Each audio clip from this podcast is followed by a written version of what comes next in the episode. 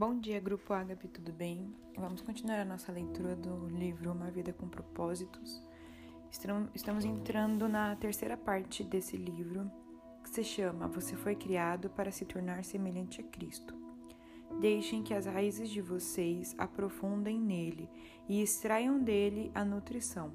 Cuidem de continuar a crescer no Senhor e tornem-se fortes e vigorosos na verdade e que a vida de vocês transborde de alegria e gratidão por tudo quanto ele tem feito. Colossenses 2, versículo 7. O nosso capítulo de hoje é o capítulo 22, dia 22, e o título do capítulo é Criado para se tornar semelhante a Cristo. Deus sempre soube o que estava fazendo, ele decidiu desde o princípio moldar a vida daqueles que o amam pelos mesmos padrões da vida do Filho. Nele vemos a vida humana em sua forma original. Romanos 8, versículo 29. Quando olhamos para o Filho, vemos o propósito original de Deus em toda a criação. Colossenses 1,15. Você foi criado para se tornar semelhante a Cristo. Desde o princípio, o plano de Deus é fazê-lo semelhante a seu Filho Jesus. Esse é seu destino e o terceiro propósito de vida. Deus anunciou esse intento já na criação. Disse Deus: façamos o homem a nossa imagem e semelhança. Gênesis 1, 26. Em toda a criação, somente o ser humano foi feito à imagem de Deus. Esse é um grande privilégio que, muitos, que muito nos honra. Não podemos absorver tudo que está essa frase, tudo que esta frase não podemos absorver tudo que essa frase abrange, mas com certeza é possível analisar alguns aspectos, assim como Deus. Somos seres espirituais. Nosso espírito é imortal e sobreviverá ao nosso corpo terreno. Somos intelectuais, podemos pensar, ponderar e solucionar problemas como Deus. O ser humano é relacional. Podemos dar e receber amor verdadeiro. Somos todos dotados de consciência moral podemos discernir entre o certo e errado, o que nos torna responsáveis diante de Deus. A Bíblia diz que todas as pessoas, não apenas os cristãos, detêm parte da imagem de Deus. Esse é o motivo pelo qual o assassinato e o aborto são um erro. Gênesis 9, versículo 6, Salmo 139, do 13 ao 16 e Tiago 3, 9. Mas a imagem está incompleta e foi danificada e distorcida pelo pecado. Então Deus enviou Jesus para restaurar a imagem em sua plenitude, que havíamos perdido.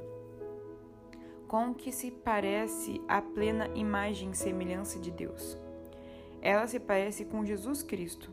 A Bíblia diz que Jesus é a imagem exata de Deus, a imagem do Deus invisível e a expressão exata do seu ser, 2 Coríntios 4:4, Colossenses 1:15 e Hebreus 1:3. As pessoas usam frequentemente a expressão tal pai e tal filho para se referir à semelhança entre ambos.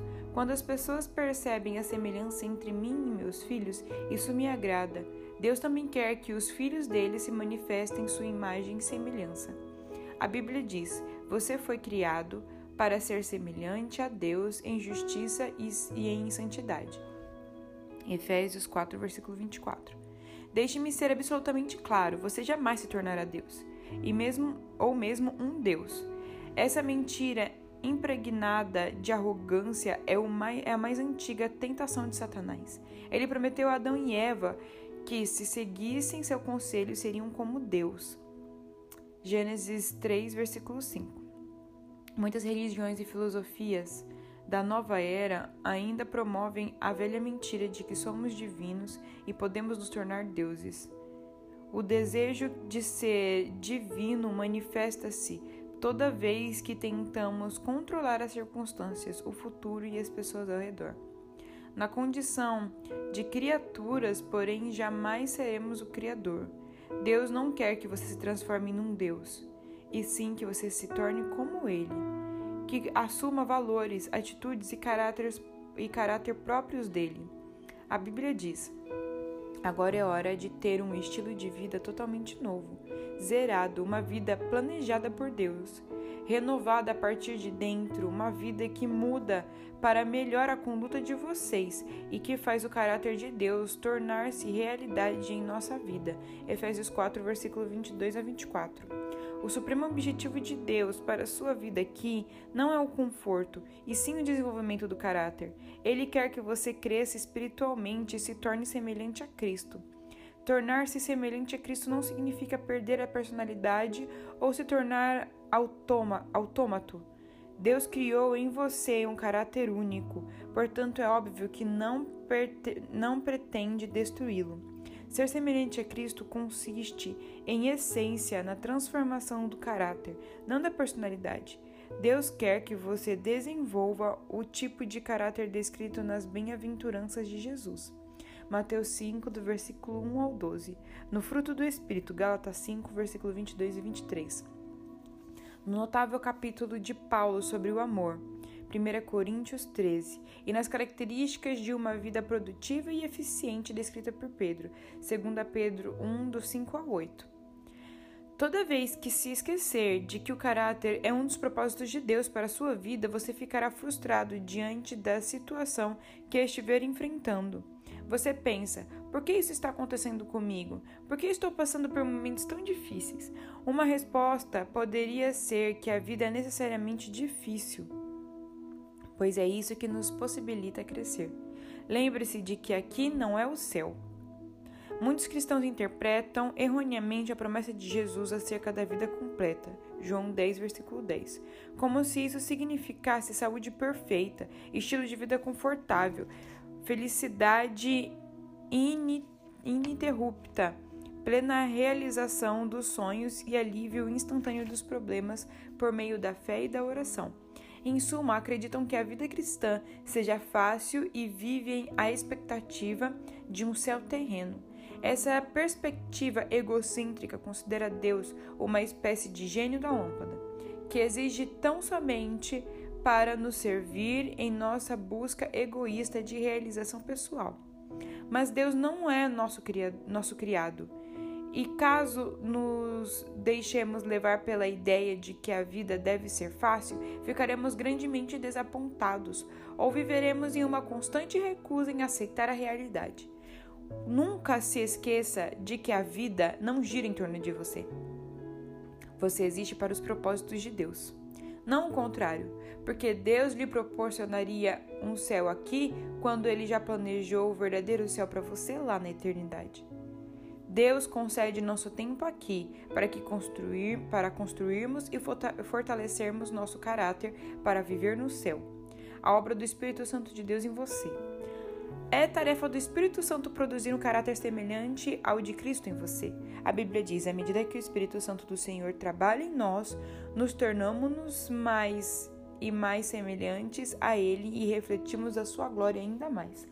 2 Coríntios 3,18 O processo pelo qual nos tornamos mais semelhantes a Jesus é chamado de santificação, que é o terceiro propósito de vida nesse, neste mundo.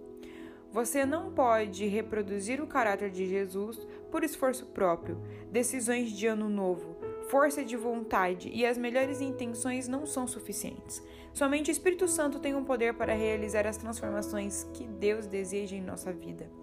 A Bíblia diz: Deus está operando em você, dando-lhe o desejo de obedecer-lhe e a capacidade de fazer o que lhe agrada. Filipenses 2, versículo 13. Mencione o poder do Espírito Santo e muitas pessoas imaginarão manifestações miraculosas e emoções intensas, mas na maioria das vezes esse poder atua em sua vida de maneira discreta e silenciosa, de modo que você às vezes nem a percebe. Ele frequentemente nos toca como uma brisa suave. 1 Reis 19, versículo 12. A característica de Cristo não são produzidas por imitações, mas por, mas por habitação. Permitimos que Deus viva por meio de nós, pois este é o segredo. Cristo vive em vocês. Colossenses 1, versículo 27. E como isso acontece na vida real? pelas escolhas que fazemos. Escolhemos fazer a coisa certa nas diversas situações da nossa vida, confiando que o Espírito Santo de Deus nos concederá força, amor, fé, sabedoria para agir. Uma vez que o Espírito de Deus vive em nós, essas coisas estão sempre à disposição, quando necessárias. Devemos cooperar com a obra do Espírito Santo. Por toda a Bíblia, vemos uma importante verdade ilustrada repetidamente. O Espírito Santo libera poder no momento em que você dá um passo de fé. Josué deparou com um obstáculo intransponível, as águas transbordantes do Rio Jordão, que recuaram somente depois que os líderes pisaram na água corrente, num ato de obediência e fé. Josué 3, do 13 ao 17. A obediência libera o poder de Deus. Deus espera que você haja primeiro. Não espere sentir-se poderoso ou confiante. Siga adiante na sua fraqueza, fazendo a coisa certa a respeito dos seus medos e sentimentos. É assim que você coopera para o, com o Espírito Santo. Essa é a forma de seu caráter se desenvolver. A Bíblia compara o crescimento espiritual a uma semente, a uma edificação e a uma criança que se desenvolve. Cada metáfora exige uma participação ativa. Sementes devem ser plantadas e cultivadas, edificações devem ser construídas, elas não aparecem do nada. E crianças devem comer e se exercitar para crescer. Embora o esforço não tenha efeito para a salvação, ele está relacionado com o crescimento espiritual. Pelo menos em oito ocasiões do Novo Testamento, nos é dito para fazermos todo o esforço. Lucas 13, 24, Romanos 14, 19, Efésios 4, 3, 2 Timóteo 2, 15, Hebreus 4, 11, 12, 14, 2 Pedro 1, 5 e 3, 14. Em nosso, nosso crescimento até nos tornarmos semelhantes a Jesus, você não pode apenas ficar esperando que isso aconteça. Paulo explica em Efésios 4, do 22 ao 24, as três coisas que devemos fazer para nos tornarmos semelhantes a Cristo. Em primeiro lugar, devemos abandonar nossa antiga maneira de agir.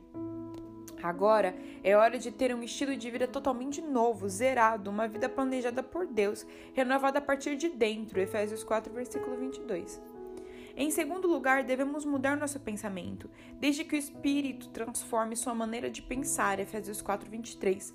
A Bíblia diz que somos transformados pela renovação de nossa mente. Romanos 12, 2. A palavra grega, que, a palavra grega para transformado, metamorfoses, usada em Romanos 12, versículo 2 e 2 Coríntios 3, 18, é hoje aplicada para, para descrever a fantástica metamorfose sofrida, sofrida pela, lagarta, pela lagarta ao se tornar borboleta.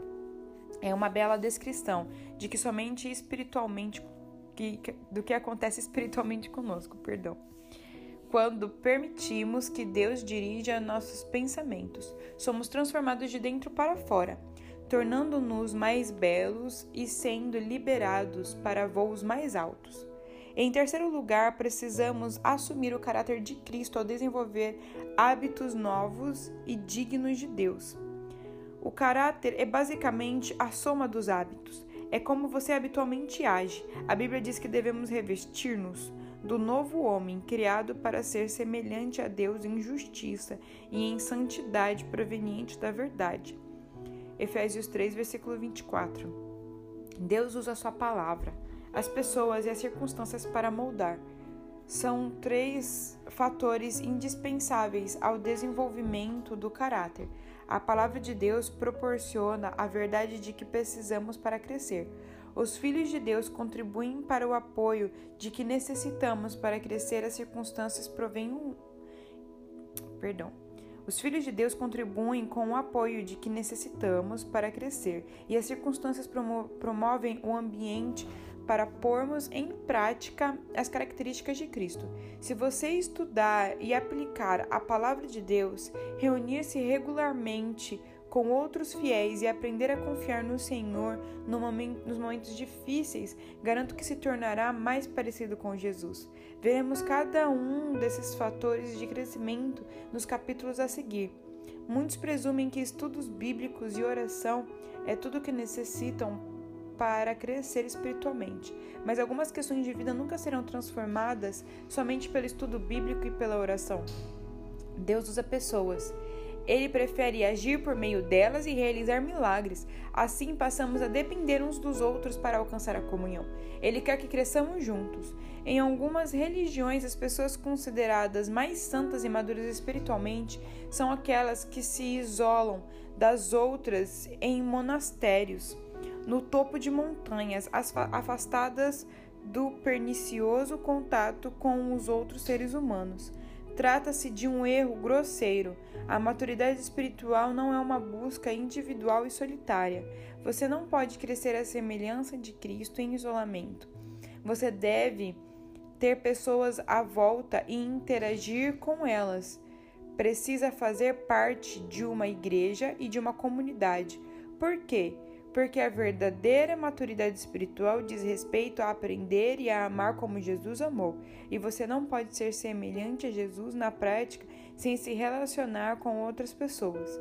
Lembre-se, tudo consiste no amor, amar a Deus e amar aos outros.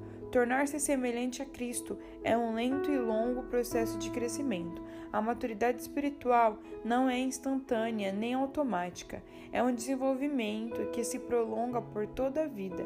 A respeito desse processo, Paulo afirma: Isso irá continuar até que sejamos maduros como Cristo e seremos totalmente semelhantes a Ele. Efésios 4, versículo 13. Você é uma obra em construção. Sua transformação espiritual no que se refere ao desenvolvimento o caráter de Jesus. Durará o restante de sua vida e mesmo assim não será completamente aqui. Não será completado aqui. Só terminará quando você for para o céu ou quando Jesus voltar. Então, qualquer particularidade ainda não desenvolvida do caráter se resolverá. A Bíblia diz que quando finalmente formos capazes de ver Jesus com perfeição, vamos nos tornar perfeitos como Ele. Não podemos sequer imaginar como seremos quando Cristo voltar.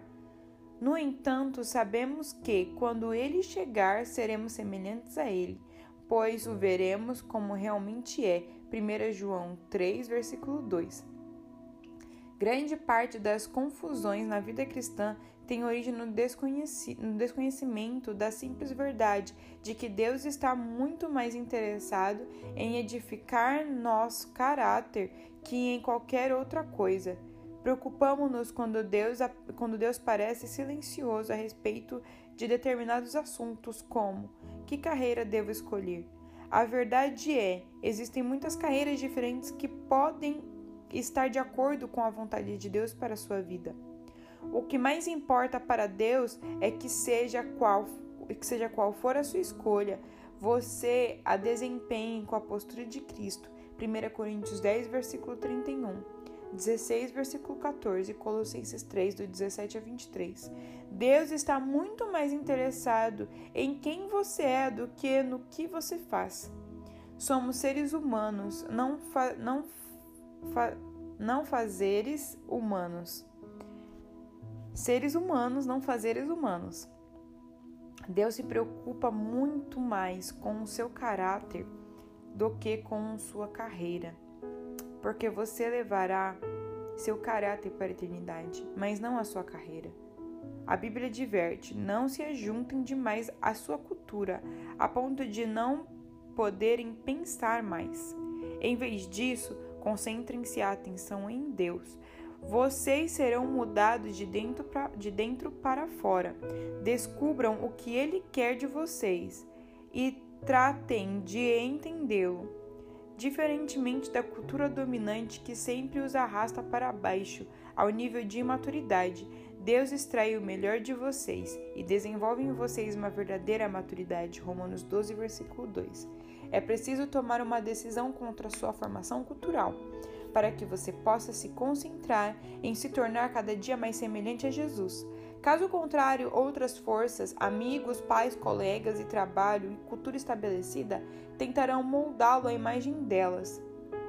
Lamentavelmente, uma rápida análise de diversos livros cristãos de sucesso revela que muitos fiéis abandonaram a fidelidade de viver para o cumprimento dos grandes propósitos de Deus, para se dedicar a obter estabilidade emocional e realização pessoal. Isso é narcisismo, não discipulado.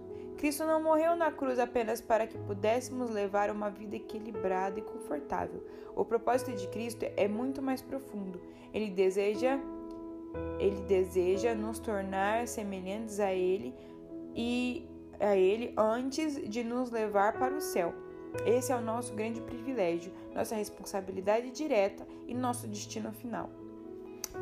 Pensando sobre o meu propósito de vida. Tema para reflexão: Fui criado para me tornar semelhante a Cristo.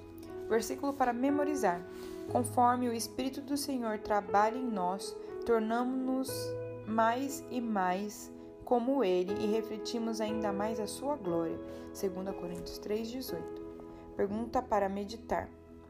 Em que área da minha vida preciso hoje rogar pela operação do Espírito Santo para me tornar mais semelhante a Cristo? Que possamos pedir isso todos os dias, pessoal, para nos tornar semelhante a Cristo, porque quem faz essa obra é o Espírito Santo, como a gente aprendeu. Que essa palavra tenha falado profundamente no coração de cada um, amém? Perdoe os meus erros na leitura, mas espero que possamos ser confrontados todos os dias com essa graça e com esse poder maravilhoso que emana da palavra de Deus. Deus abençoe o dia de vocês. Amém?